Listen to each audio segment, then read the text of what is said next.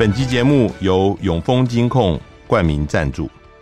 翻转金融，共创美好生活，以新闻开启国际视野。永丰金控与您一同掌握全球脉动。大家好，欢迎收听联合开炮，我是郭崇伦。呃，我们今天要来谈的是台湾经济的呃整个的情况啊，尤其是。目前呃，对外投资的相关情形，在我们现场的是呃，中华经济研究院台湾东南亚国家协会的研究中心主任徐尊慈教授，在我们现场。徐教授好，呃，主持人好，还有各位听众朋友，大家好。我想先跟跟您请教，就是现在台湾的经济的情形啊，是呃，我们看到最近有一个数字是不是很好的，就是。出口好像已经连续八九个月啊、都是负成长了啊。那嗯，像这个情况的话，呃，今年上半年呃，听说年减百分之十八，是嗯、是十四年来就是从金融海啸以来最糟的情形。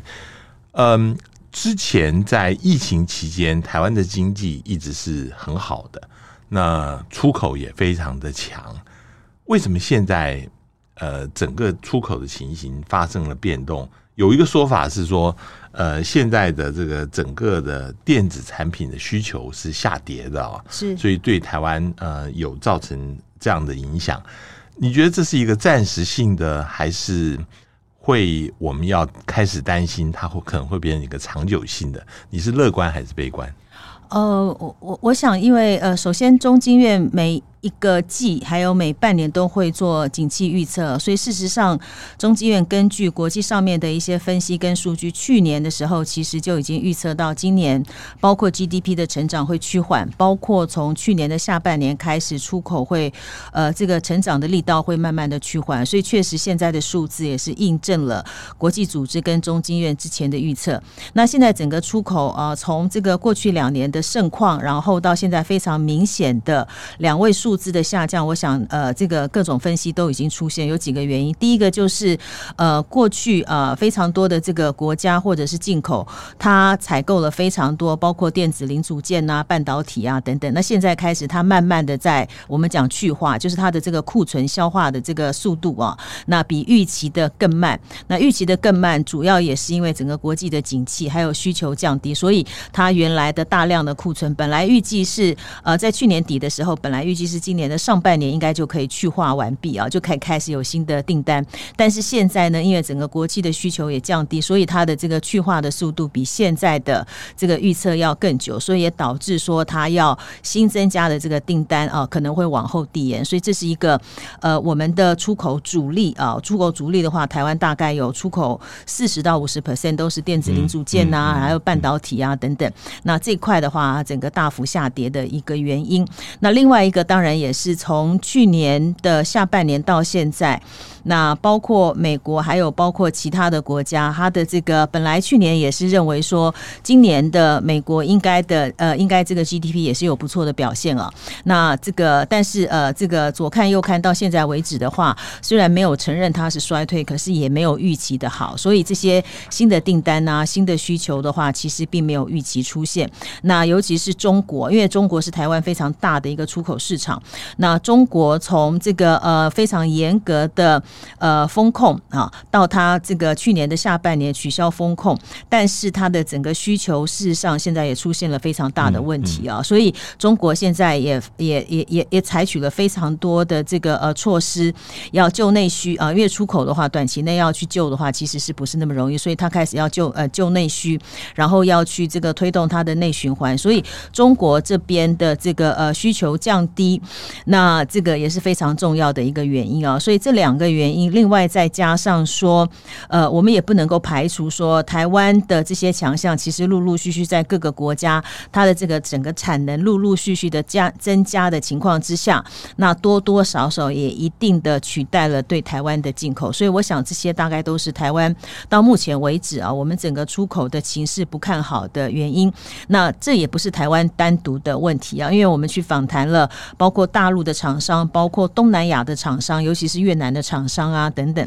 那我们也知道，越南过去的这几年的这个出口，在去年的下半年之前，跟台湾一样，也都是表现非常亮丽啊。可是厂商也告诉我们说，从去年的第三季、第四季开始，来自欧美的订单是明显的下降。到了今年的年初的时候，那有一些厂商啊，在越南的厂商说，他的这个订单的话是雪崩式的下降啊。所以全世界的这个呃需求，尤其是欧美国家跟大陆的需求都不好。那呃台湾啊，或者是其他的这个出口导向的国家，都开始遭受到同样的情况。在这个情情形之下，有一个呃比较特别的情形，就是这五年来，嗯、呃，好像台商开始就是呃往外面去投资啊，是这个投资对象好像不是只有集中在中国大陆，反而是从中国大陆要离开。嗯，刚看四五年前，我们看到很多台商回来，是那后来我们看到有一波呃到东南亚去投资，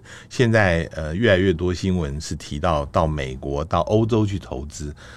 这是一个呃比较新的现象吗？还是其实都一直在进行当中？其实我们不察觉，还是这里面有比较跟以前不一样的情形出来？是好，我我我我我我想再补充一点刚刚的问题啊，嗯、就是虽然我们是整体的这个出口是呃非常明显的衰退啊，短期之内的话可能也不会有非常快速的复苏啊，但是不同的产品别的话，其实还是有很大的差异，因为我们有观察到说，呃，台湾传统的出口电子零组件呐、啊，呃等等的话，其实出口半导体啊，出口是在减少，但是另外有一个类别的产品，最近的话，它的表现反而是非常出色，就是属于机械。类的产品，嗯，嗯，那这个原因的话呢，呃，这个当然是跟呃各个国家哦、呃、开始有非常多疫情之后有非常多新建的厂房啊等等，所以它也带动了对于台湾的机械类产品的出口，所以在非常多的产品下跌的情况之下，反而这个部分我们对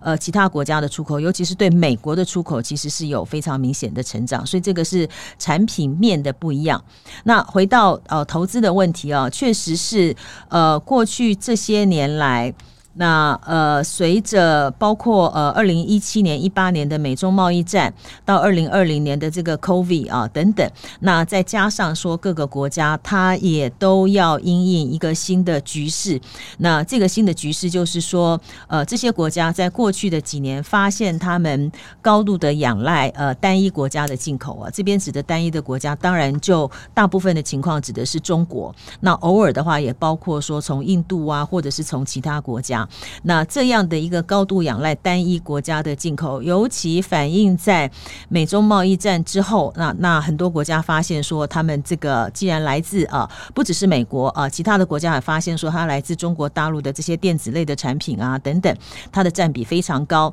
那 COVID 的期间，各个国家更非常惊恐的发现说，他们既然口罩啊、防护衣啊等等，竟然全部通通都是经过了二十年的这个 outsource，也就是说。这个呃委外生产之后，既然国内毫无这些重要的呃呃产品啊产品的这个呃生产的这个据点，所以过去这些年啊，非常多的国家从美国开始，欧盟那甚至是其他的这些国家也开始陆陆续续推出他们的呃产品啊，必须要在地化的政策。不管你是用欧盟的叫做改善你的这个嗯关键的这个呃自主性，或者是越南他直接讲说他要加强在在地化生产的比例啊，所以各个国家也陆陆续续推出了他们新的政策。那当然，在这样的一个政策之下，那呃，中国大陆的台商啊，或者是在台湾的台商，过去以来就是全世界布局的一个非常重要的主力，也就成为这些国家招手，希望能够吸引到这些国家去设立生产据点的一个非常重要的对象。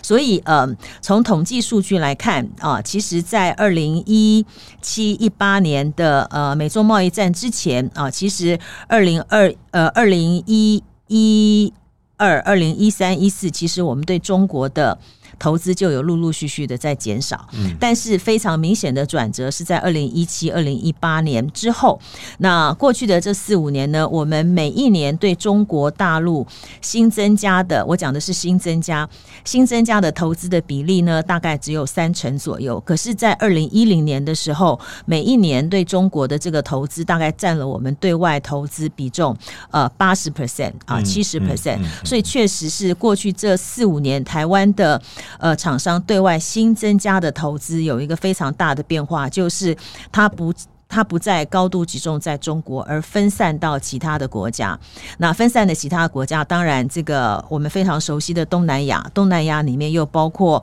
呃越南啊、马来西亚等等。那另外，我们到这个印度的投资，其实也是非常明显的增加。那另外呢，呃，非常值得注意的就是，呃，过去以来，我们其实对美国的投资是非常有限的。那大概在十年、十五年以前的话，大概也都是以零售啊、金融啊为主。可是，在过去的四五年啊，尤其是美国的川普总统上任之后，他推出了一连串的措施，包括说，呃，这个呃，reshoring，就是把这个生产线要拉回美国，或者是拜登持续上来之后的话，他也推出了各种各样的优惠的政策啊，等等，那都对台湾构成了非常大的吸引力。所以，我们对美国的投资，在二零一八年的当时就创下了这个对美投资的新高。那那年大概是二十亿美元，嗯，到了二零二呃，到了这个呃二零二零的时候呢，是这个呃另外一个新高，是到了大概四十几亿美元。那更重要的是，在今年二零二三年的上半年，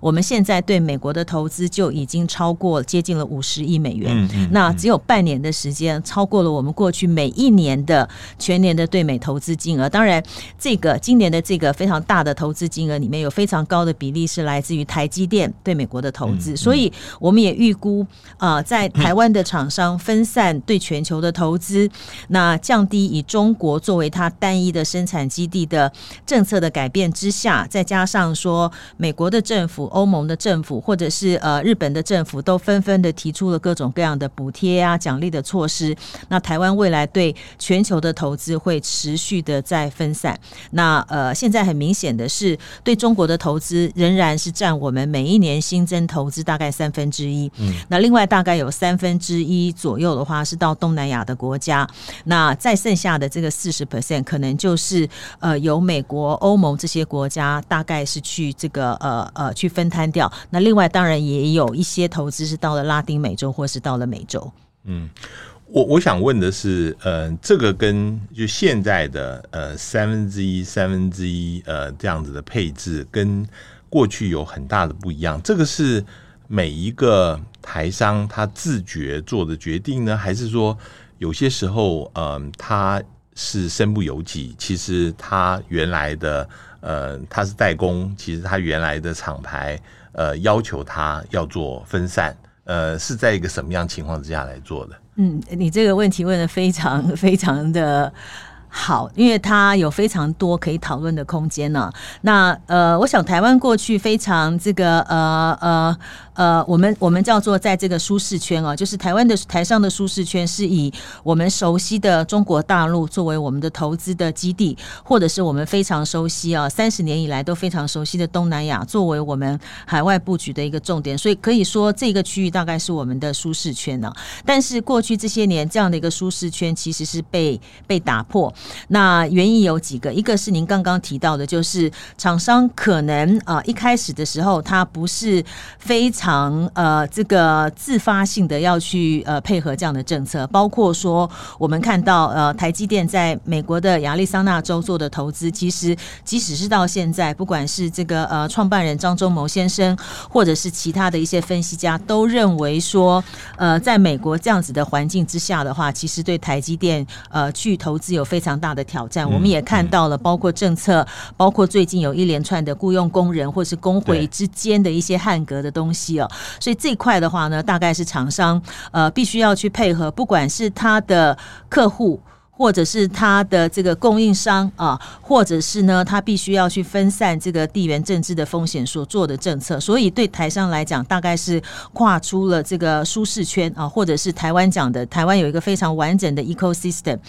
呃，在任何地方投资，可能都没有在台湾投资啊更具有这个效益。可是台商必须要走出去，所以这是第一类的厂商。那第二类的厂商的话呢，呃呃，大概也有几个考量啊。第一个是呃，我们都记得，呃，在去年的八月，Pelosi 来呃访台之后，那当时的这个呃呃，中国对台湾有扩大军演啊，所以造成了大概是有四四天的时间是实质上包围了台湾。那当然，对于于呃仰赖台湾供货的这些外国的厂商来讲的话，他们当然非常担心，也认为说，呃，台湾的厂商必须要去做更多的这个海外的布局，要分散他们的呃这个呃未来可以呃供应给这个呃呃他们客户的一些这个生产基地，也就是你必须要有一个这个 Plan B 啊。那这也是这段时间呢，我们看到说，包括很多的台商，他陆陆续续思考，呃，不管是到东南亚或者是到美国等等这样的一个背景，那再加上说，很多的厂商他也思考到，如果我呃不管到中国投资，到越南投资，最终我都是要前进到美国的市场的话，嗯嗯、那么呃美国的市场现在看起来又是越来越趋于这个贸易保护主义啊等等，所以也有一些厂商啊，他决定说，那我就直接进入到我的最终的市场啊，所以这一类的考量的话呢，当然也不是呃被强迫过去，但是是他呃排除掉所有的风险，认为说对他来讲最适合要避开所有可能的这些贸易或者是呃非关税障碍，就是直接进到终端市场。所以这样的厂商也有。所以总体来说，我想可以说，现在的厂商跟呃呃十年、十五年前的厂商选择海外投资考虑的因因素不一样的地方是，以前很单纯的是以成本考量为主啊，哪里这个嗯劳工便宜，劳工的供应充沛，那当地的政府又非常的这个呃轻商的话，我就过去。可是现在的话呢，除了经济跟成本的考量之外，那也必须要把政治的风险啊这些啊厂商并不熟悉的这些因素考量进去。所以当然现在的考量是您刚讲的有经济的因素，但是也会有更多的是非经济的因素，包括分散呃这个呃分散风险，包括地缘政治的考量。那另外还有一类就是很多国家，譬如说你在欧盟的话，二零二六年开始要实施所谓的 C ban 啊，就所谓的这个跨边境的这个碳碳的这个措施。所以你如果不过去的话呢，你可能就是要额外的负担非常多这个碳的成本。所以这些都是现在迫使厂商必须要去走出舒适圈的一个非常重要的背景。但是你在做这些考虑，要重新的 relocate，就是你到别的地方去投资的时候，你最近在文章里面也提到会碰到五缺的问题啊，从缺水、缺缺电到缺工、缺地啊、呃、缺人等等事情，又不像是呃他们能够在台湾，嗯、这个台湾其实在某个程度上面，呃，投资其实政府都想办法要来配合。那大陆在很长一段时间，其实对于外来的投资也有非常好的配合。现在你离开这些地方了，呃，那怎么办呢？这些缺的问题，嗯呃，台湾政府这边有没有办法能够协助，或者是厂商怎么样在这个新的环境里面能够求生存？是，嗯嗯，确实是。现在虽然数字上。呃，台湾是呃，台湾的厂商是越来越啊、呃，我们叫被国际化嘛哈，嗯嗯嗯、你必须要到国际上面去布局，而不是只能够单一的这个呃仰赖你在中国或是在越南的这个工厂。但是呃，你被国际化的这个过程里面，那现在很很显然的看到了出现的新的问题。那以呃台湾的厂商最呃这几年来啊、呃、非常青睐的一个投资的国家叫做越南啊，以越南为例，那越南在在这个呃，过去到现在为止，其实都是台商，不管是在东南亚的这个投资，或者是在新南向政策之下，呃，最受欢迎的一个呃这个投资地啊。那原因当然有很多，包括说它有一亿的人口，包括说它没有这个政党轮替的问题，所以它的这个政策非常的一致性。那也包括说越南这些年积极的参与了各种各样的 FTA，所以它有非常好的这个 FTA 的网络，可以提供台。商在当地生产之后，用呃 FTA 的零关税或者是低关税出口的优势。但是越南这两三年开始也陆陆续续对厂商来讲出现了一些问题，包括说，呃，这个从今年年初开始啊，那这个呃越南就开始啊，它的北部开始有这个轮流轮流供电的问题。那对于厂商来讲，这是非常非常这个没有预料到的问题啊。可是我们换一个角度来想，那越南这样的一个中等规模的经济体，在过去几年大量的吸纳了呃制造业的外资之后，当然它的环境、它的劳工、它的土地啊，可可可使用的这些土地的话，都没有办法承担这么大的负担，所以开始陆陆续续的问题就出现。所以呃，除了这个最近开始的这个限电，而且呃看。嗯，看这个以预测来看的话，这个限电的问题短期内不会解决哈。那另外呢，过去这两三年来，包括它的这个土地成本飙高，那包括说它的这个呃劳工跟人才不足啊。那当然，越南的官方说法是说，这个越南没有劳工不足的问题，只有劳工的分配不均匀的问题啊。因为厂商呃或者是外商非常集中在呃南越跟北越，所以南越跟北越厂商集中的地方的话是劳工显然不足哦。那呃中部呢，这个呃投资不多，所以中部当然有丰富的这个劳工。但是对于厂商来讲，当地的雇佣工人不容易。那更重要的是，这个人才的升级不容易啊。譬如说，呃，越南自己的官方就估计啊，越南呃，尤其是北部越南这几年大量的吸纳了 ICT 或者是电子业的这些大型的外资啊，不管是台湾过去、韩国过去啊，或者是美国的这个呃 Apple。的供应链过去，日本过去等等，那大量的吸纳了这些 ICT 的产业的外资啊，那每一年它对外出口 ICT 的产品，现在已经超过了一千亿美元。但是呢，越南的估计是，他们每一年啊提供啊，包括工程师或是包括 ICT 的人才，每一年大概都有五六万的缺口。嗯，嗯，那这样的缺口短期内是没有办法能够补充哦。所以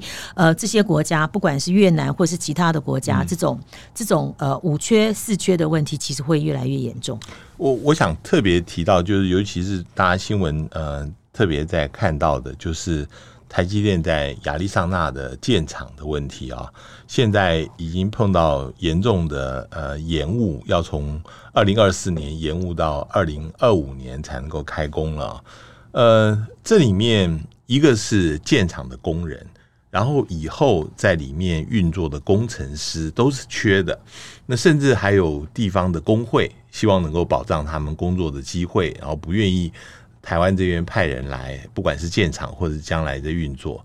那嗯，台积电其实到德国、到日本去，可能也都会碰到有些地方好一些，但是也有新的问题会出来，包括嗯。比如说，它的上下游厂商、呃，合作厂商这方面的问题，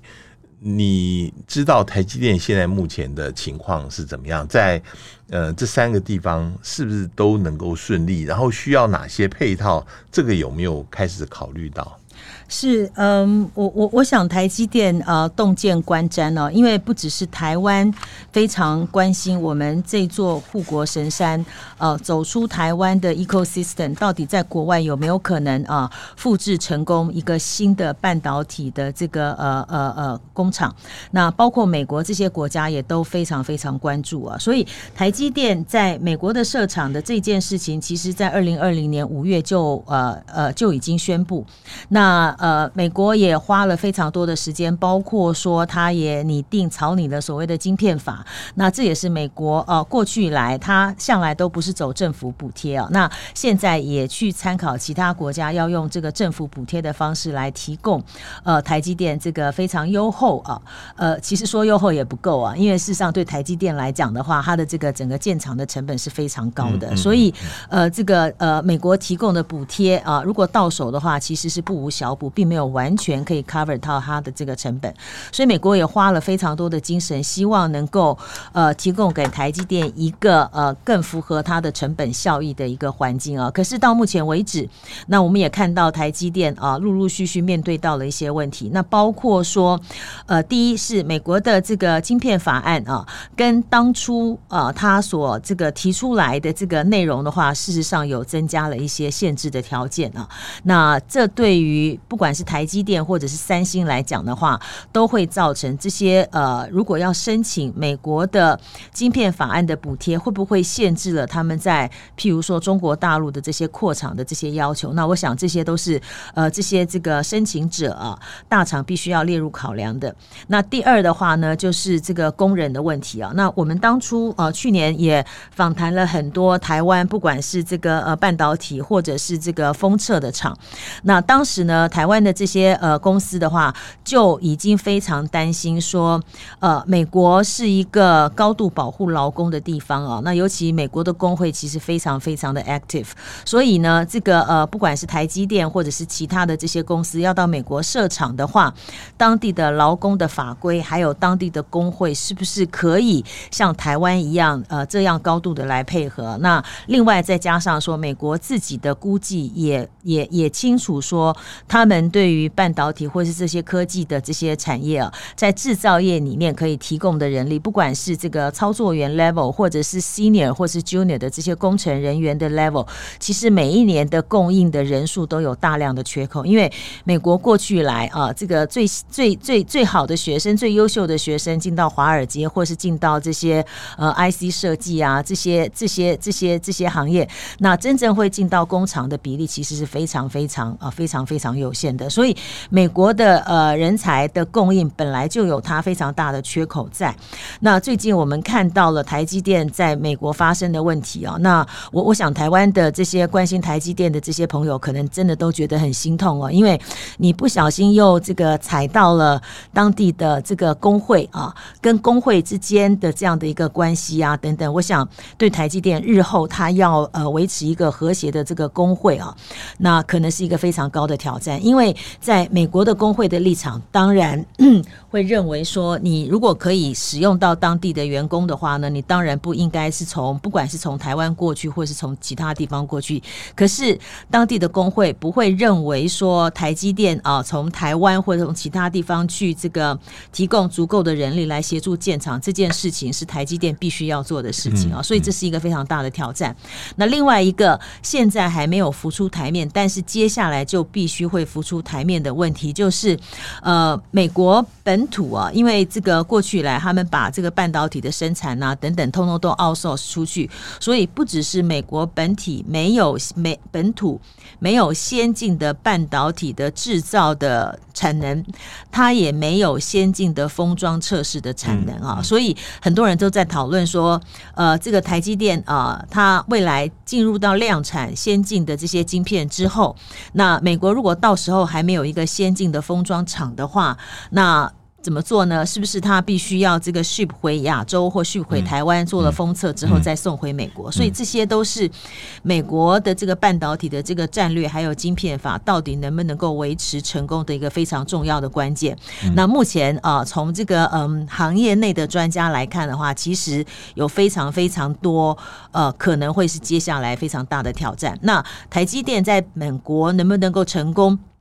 各国都在看，所以呃，不管是现在的这个日本的建厂，或是即将要正式宣布的这个德国的建厂，可能未来都会遭遇到类似的问题哦。那我们知道，美国熊呃日本熊本这边的话，因为它本来也只是一个小地方，现在也听说这个、嗯、呃这个呃这个土地标账哈，那这个人员的供应是不是够足够啊？等等。那我也看到新闻上说，日本他也发现说，他国内并没有足够的半导体的人才，所以他们。现在的话，也希望到其他的国家，尤其是到越南去这个吸收培训年轻的半导体的人才。所以这又回到我们上个节目呃上一段的这个讨论，说各国也都在抢人才，呃目标都一样。那另外呢，德国呃这个即使啊欧盟或者是德国政府提供了这个呃呃补贴，那对台积电来讲也没有办法 cover 到它的这个生产成本，因为呃。台积电的这个评估的话，是在台湾的生产成本啊，是事实上是最有最有这个呃最最具经济效益。在美国的生产成本，甚至是在德国的生产成本，都会比台湾要高出好多好多倍。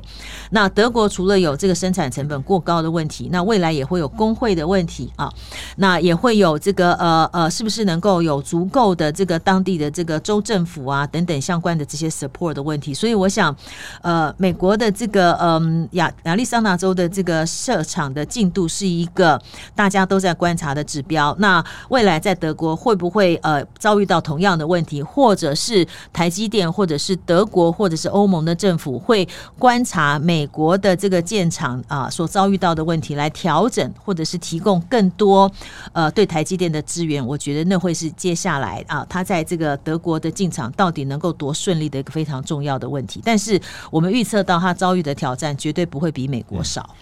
其实，嗯、呃，在亚利桑那设台积电这个厂，不是只有台积电光感一个，其实牵涉到很多它的上下游啊，像你说的封装测试。但是还有一个，就是呃，有人在抱怨，就是他想要跟台积电到亚利桑那去啊，嗯、呃，其他厂商现在目前碰到的是双重扣税的问题。这双重扣税有呃，跟美国有这个协议，跟没有协没有协议的国家，这个听说成本会差到百分之十之多哈、嗯，可能更高。对税对。那那比如呃前时候有报道，像李长荣，他是供应给台积电那个气体的，他就说现在很难。呃，为什么现在我们知道七号的时候，拜登签署了美台二十四二十一世纪贸易倡议的首批协议啊？是。但是这里面很多人批评就是很空，你最实际的其实就是避免双重扣税能够通过，但是现在又迟迟不通过。这里面呃，对于要加快台积电的生产跟整个的建厂，事实上也产生了矛盾。你怎么看这个事情？我我想，呃，我我我知道非常清楚的是，我们的政府机构啊，包括说我们驻美的代表处，所以过去呃非常多年来一直在推动跟美国可以签署避免双重课税的协定，但是过去美国一直没有太大的反应啊，所以老实说，呃，与其说是呃跟台湾签署了二十一世纪贸易倡议，而让美国去思考啊、来跟台湾啊、改变态度来跟台湾签这个双边呃租税协定。还不如说他看上的是呃。我们刚刚讲的，最近这两三年，台湾到美国的投资其实是在快速增加。他当然希望说能够吸纳更多的投资，尤其是台积电走过去之后的话，它的这些关键的零组件厂商啊、关键的供应商都能够跟着过去哦。所以，呃，这个租税协定非常的重要。那我的了解是，美国的这个议会啊，跟行政部门已经非常努力的要来推动这件事情啊。所以，呃，我我相信在短期的未来，呃，租税的。协定，呃，绝对会比 FTA 的协定要容易，而且更更接近，更接近可以发生。但是您刚提到的，就是呃，这些关键的供应商那的遭遇到的问题啊，除了这个呃租税问题之外，另外还有几个问题。第一个是啊、呃，您刚刚讲的李长荣啊，或者是长春化工啊、凡轩啊这些，那有一些是上市公司，所以它的规模呃并不算是太小，但是还有很多台积电几千家这个关键供应。供应商可能都是中小企业规模，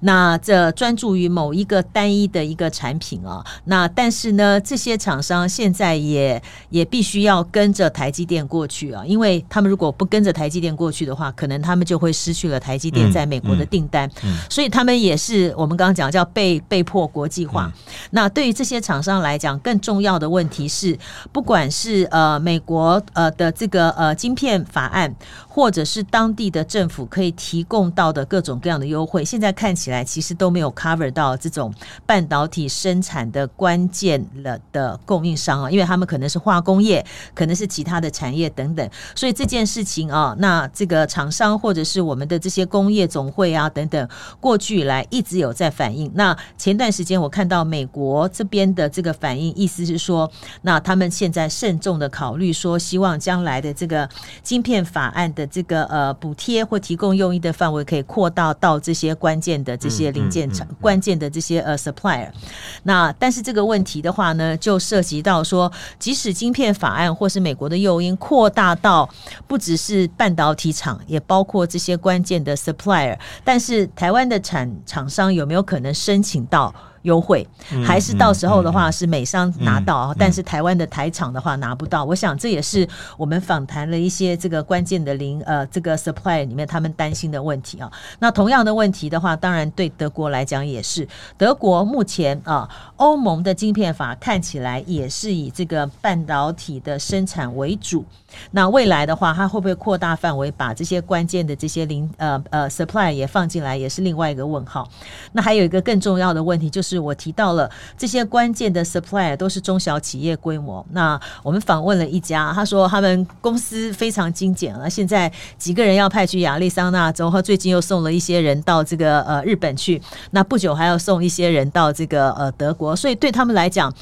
没有准备好就要这样，这个国际化的状况之下，他说公司里面很多人都都被送出去了，嗯、然后呢，他们也被迫要在日本去买地，要盖员工宿舍啊等等，嗯、所以对于他们来讲的话，都是一夕之间就必须要去做这么复杂的这个投资决策啊的一个、呃呃呃的这些问题，所以对于这些厂商，我觉得。台湾的政府如果希望说我们能够有系统的呃呃改善啊，或者是降低对中国大陆的这个依赖，那么政府可以做的几件事，第一件事情就是针对这些。不管是呃已开发国家、美国、欧盟或者是越南这些国家，它的法律的问题、劳动的法规啊等等啊，我觉得政府要协助这些厂商能够非常有效的取得最新的资讯。第二是对于这些厂商普遍面对到的问题，不管是课税的问题啊、双重课税的问题，或者是关税的问题，或者是跟当地的这些工会啊涉及到要去这个呃沟通协调，或者是说这个培育人才不足的问题，我觉得这。这些也都是政府必须要去提供协助的原因，不然啊，台积电啊有能力走出去啊，这个走到了美国，走到了日本，走到了这个呃德国。但是如果说后续的这些重要的这些生力军啊，这些关键的这些厂商没有办法跟去的话，那对台积电在当地的运作来讲的话，我相信也是一个风险。所以怎么样让呃这一批的这个 cluster 可以出去？我觉得政府其实可以扮演非常非常多的角色。我最后一个问题想问的，就是说你刚刚提到了，我们现在对外投资现在是蔚为风潮啊，这个投资有没有办法转化成政府之间的投资保障协议，或者任何的这种经贸协议？呃，你以前就是呃在研究这方面的，那嗯，比如说我们现在跟欧盟之间，我们最近呃投资欧盟的那个数目大幅的增加，但是。欧盟想会跟我们谈这种投资协议吗？就是呃，台湾跟欧盟之间的，还是说这个事情他们大家都还是会考虑到中国大陆的反应？那还是有别的事情？呃，比如说我们将来跟东南亚国家之间也会有这样的情况，这是一个我们可以利用的趋势呢？还是说这里面还是有障碍？呃，我我想，嗯、台湾现在可以使用到的这些 leverage 的筹码很多，但是是不是能够化为真实的利益哦？那我想，至少呃，目前政府的几个几个方向，第一个是希望能够。洽签更多的 FTA 啊，但是呃，洽签 FTA 这件事情，不管是之前的马英九政府到现在的这个蔡政府，其实它的难度一直都在啊。所以到目前为止的话，我们跟非邦交国也只有签了纽西兰跟新加坡的这个 FTA，那其他的国家到目前为止还是没有动静啊。所以这件事情它的这个难度，呃，老实说一直都存在，不会因为某一个这个呃政党执政就变得比较容易或者是比较难好。那另外呢，呃，投资保障协定，那看起来它要比这个 FTA 要容易很多，尤其是我们过去跟呃很多国家都已经签了投资保障协定，尤其是跟所有的这个亚洲的国家，所以呃，当这个二零一六年新南向政策推出的时候呢，有一个目标就是要跟已经签署的这些新南向国家的呃这个投资协定，希望能够 update。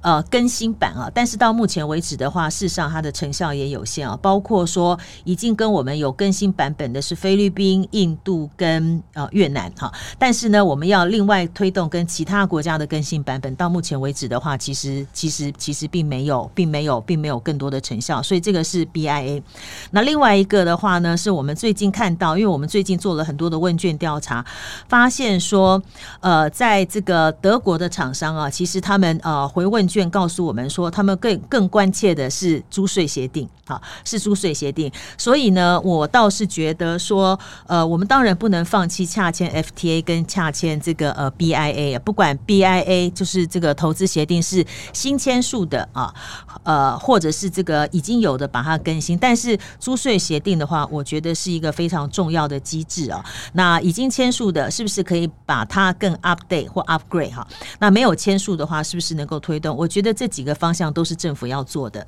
那回到您刚刚提到的跟欧盟之间哦，确实是我们过去呃这些年来一直希望推动跟欧盟能够签署呃所谓的双边投资协定啊。那但是到目前为止的话呢，呃，其实并没有呃。到目前为止的话，我知道这件事情它的难度非常的高，所以对欧盟来讲，它现在的这个思考点是说，呃，与其跟台湾推动一个难度非常高的这个 BIA 的话呢，不如是很务实的跟我们一项一项的就台商投资面对到的问题去想办法解决。也就是跟欧盟短期之内要去推动 BIA 的话，我相信它的难度是非常高的，因为欧盟已经觉得这不是一个这个。务实的一个考量，所以当然 BIA 我们不能够放弃。可是怎么样针对厂商遭遇到的问题，务实的一项一项解决？我想这是现在欧盟最新的政策。非常谢谢呃许真子呃到我们节目来跟我们谈目前的呃我们的投资的那个相关的一些问题。谢谢，谢谢，也谢谢各位听众收听，我们下次见。上网搜寻 VIP 大 U 点 .com 到联合报数位版看更多精彩的报道。